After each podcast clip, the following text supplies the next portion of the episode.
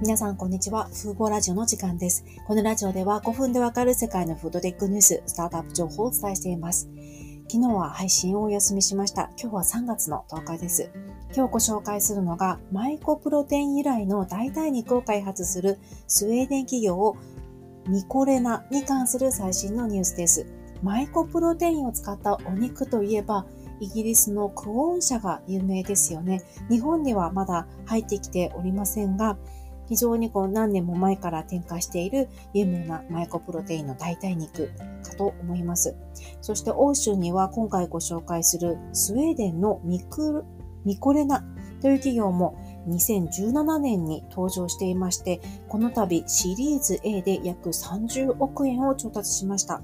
ミコレナによりますと、これは欧州の代替タンパク質に対するシリーズ A の調達額では過去最大規模となるようです。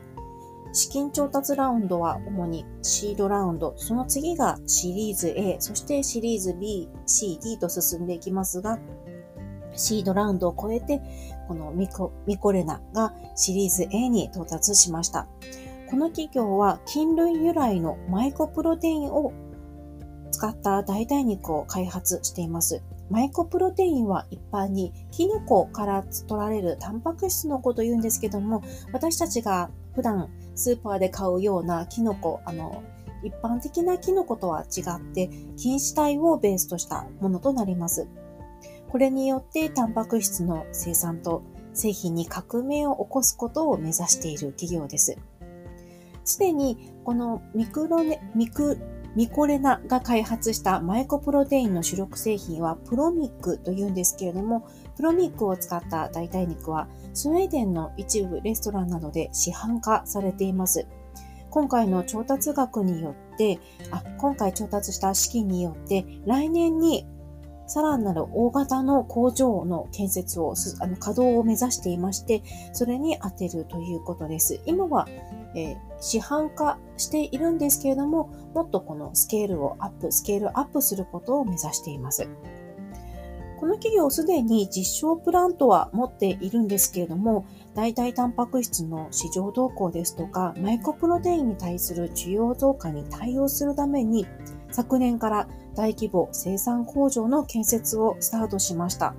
来年の初め頃にはスウェーデンのファルケンベリというところに年間数千トン規模になる大規模生産工場が稼働する予定です。ここの工場はマイコプロテインの生産に特化した北欧初の工場となるようです。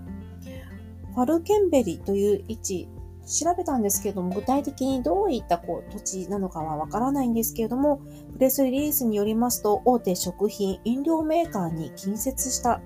位置にあるようです。ミコミコレナは、えー、欧州の食品業界のパートナーと協力しまして、プロミックを主要成分としたビーガン製品を開発したりですとか、プロミックと植物成分をハイブリッドした製品を開発していく計画を立てています。まだごく一部のレストランや小売りでの販売ですが、今後はもっと大々的にマイコプロテイン由来の代替肉の市場投入を目指しています。この企業はあのマイコプロテインとしてこう有名な企業なんですけれども、昨年の11月にあの菌類を使った油脂の開発もしたんですよね。プレスリリースによるとこれは世界で初の菌類由来の油脂ということで、マイコプロテインの主力製品であるプロミックそのものを使った代替肉も展開しつつ、今後は菌類由来の油脂と植物肉、他社の植物肉をブレンドして、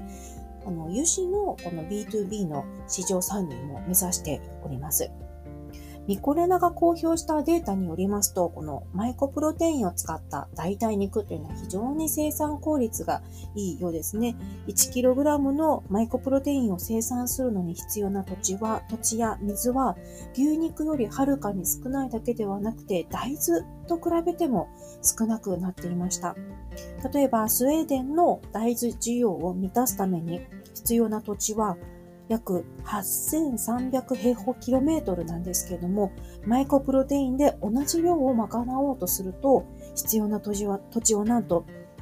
5キロ平方メートル以下で済むようなんですね。もうあの地図で示されていたんですけども、大豆に比べて本当に少ない土地で同じだけのタンパク質を作ることができます。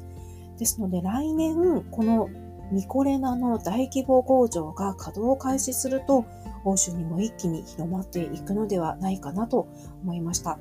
世界的にもこういった菌類をベースとした代替肉の開発も盛り上がってきていまして、アメリカにやはりプレイヤーが多いんですけれども、アメリカにある Meati Foods ですとか、と MyForest Foods という企業は来年には、あの、来年あたりには大型の工場をオープンするかなというところまで来ています。現在この2社は大型の工場の建設を進めていますので、今回ご紹介したスウェーデンのミコレナと同じあのフェーズにあるという感じでしょうか。やはりクオン社まで行っているところはまだ少ないですけども、それを追う形でマイコプロテイン由来の代替肉もどんどん市場に出てくるのかなと思いました。今回はマイコプロテインを使った代替肉を開発するスウェーデン企業ミコレナに関する最新のニュースをお伝えしました。今回も最後まで聞いていただきありがとうございました。ではではまた次回のラジオでお会いしましょう。さようなら。